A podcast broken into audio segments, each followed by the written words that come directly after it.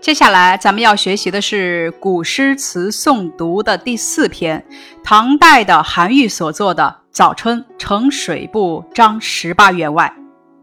呈是恭敬的送给水部张十八员外。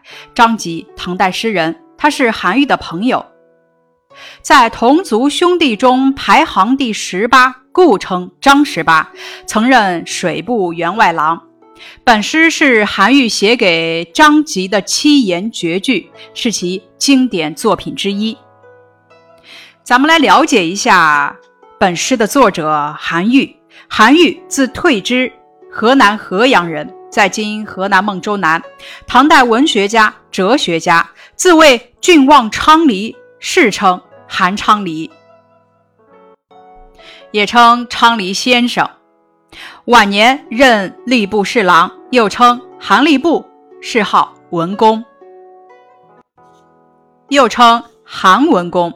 他大力提倡古文，和柳宗元共同领导了中唐古文运动，与柳宗元并称韩柳，为唐宋八大家之首。他的诗别开生面，气势恢宏，想象奇特，形成奇峻宏伟的独特风格。关于本诗的背景，韩愈赋诗既有赞春景。这首诗作于唐穆宗长庆三年（八二三年）早春。此前不久，郑州藩镇叛乱。郑州在今河北的正定，韩愈奉命前往宣抚，他说服叛军，平息了一场叛乱。唐穆宗非常高兴，任命他为吏部侍郎。有一天，春光明媚，韩愈约张籍。张籍咱们刚刚介绍了，因为张籍在同族的兄弟中排行第十八，故称张十八。韩愈便约这位张十八一同游春，而张籍因为事忙年老推辞，于是韩愈呢便写下这首诗寄赠，吉言早春景色之美，希望触发张籍的游兴。接下来，咱们来共同阅读这首诗：天街小雨润如酥，草色遥看近却无。天街指的是京城街道，润如酥形容春雨滋润细腻，酥是酥油的意思。这一句的翻译是：皇城中细密的春雨润滑如酥，远远望去有一片青草之色，可近看却又看不出什么。第一句中，诗人把细雨比喻成酥油，生动形象地写出了春雨的细密、滋润、顺滑的特点。第二句又从视觉角度描写了春草初萌时的景象，呼应了首句的润如酥，突出了景象的美好朦胧。早春的草芽短小稀疏，远看有一种极淡的绿意，给人一种清新恬淡的美感。最是一年春好处，绝胜烟柳满皇都。最是意思是正是，处指时的意思，绝胜指远远胜过，皇都指帝都，在这里呢指的是长安。翻译一下，一年中最美好的春色就在这早春了，远胜过那烟柳满城的暮春之景。早春，小草柔嫩而饱含水分，象征着春回大地、欣欣向荣；而暮春时节，烟柳满皇都，处处花红柳绿，色彩浓重，反倒不那么惹人喜爱。诗人把早春与暮春的景色进行对比，突出了早春景色的珍贵和美妙，抒发了对早春的喜爱与赞美之情。一个“醉”字，正是诗人喜悦心情的绝佳写照。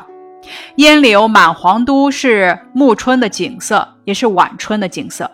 诗人用它来与早春对比，认为到了暮春时节，处处花红柳绿，反而不像严冬方尽、春回大地时这一份淡淡的草色那样令人欣喜、惹人怜爱。通过这样的对比呢，更突出了早春景色的珍贵和美妙。关于本诗的问题，草色遥看近却无，写出了早春草色哪两个特点？写出了早春草色极淡、似有似无的特点。诗人认为一年中最好的时光是什么呢？从哪两句诗可以看出来？诗人认为一年中最好的时光是早春。从哪两句诗可以看出来呢？最是一年春好处，绝胜烟柳满皇都。诗人抓住哪些景物来描写早春？全诗表达了诗人怎样的思想感情呢？诗人抓住小雨、草色来描写早春，全诗表达了诗人对早春景色的喜爱和赞美之情。本诗的主旨概括：诗人通过细致入微的观察，描写了早春京城的美丽景色，表达了对早春的喜爱和赞美之情。本诗的赏析：张籍是韩愈的好友，春天来了。韩愈想邀请张籍一同游春，张籍呢却以事忙年老推辞不去。韩愈独自游玩之后啊，便写下了这首描写和赞美早春美景的七言绝句，赠给张籍，希望能够触发张籍的游兴。第一句点出了初春小雨，以润如酥来形容它的细滑润泽，准确地捕捉到了它的特点。造句清新优美，与杜甫的“好雨知时节，当春乃发生，随风潜入夜，润物细无声”有异曲同工之妙。第二句呢，又紧承第一句，以远看似清，近看却无的妙笔，描画出了初春小草沾雨后的朦胧景象。三四句对初春景色大加赞美，认为。早春的小雨和草色是一年春光中最美的东西，远远超过了暮春烟柳满城的景色。写春景的唐诗多取明媚的晚春，而这首诗呢，却取早春咏叹，认为早春比晚春的景色尤胜，别出心意。这首小诗，诗人运用简朴的文字，围绕常见的小雨和草色，描绘出了早春的独特景色。刻画细腻，造句优美，构思新颖，给人一种早春时节湿润、舒适而清新的美感。韩愈笔下的早春最美，而其笔下的晚春呢，也别有一番风味，颇富奇趣。接下来是韩愈《晚春》这首诗：草树知春不久归，百般红紫斗芳菲。杨花榆荚无才思，惟解漫天作雪飞。这首诗的意思是：花草树木知道春天即将归去，都想留住春天的脚步，纷纷争奇斗艳。就连那没有美丽颜色的杨花和榆钱也不甘寂寞，随风起舞，化作漫天飞雪。韩愈的《晚春》。诗人呢，观物入微，察前人未得之秘，反一般诗人晚春迟暮之感，寥寥几笔，展示出了一幅百卉千花争奇斗艳的群芳图。就连那没有美丽颜色的杨花和榆钱也不甘寂寞，随风起舞，化作漫天飞雪。接下来是拓展部分，描写春天景色的古诗有唐朝韩愈的《早春呈水部张十八员外其二》：“莫道官忙身老大，即无年少逐春心。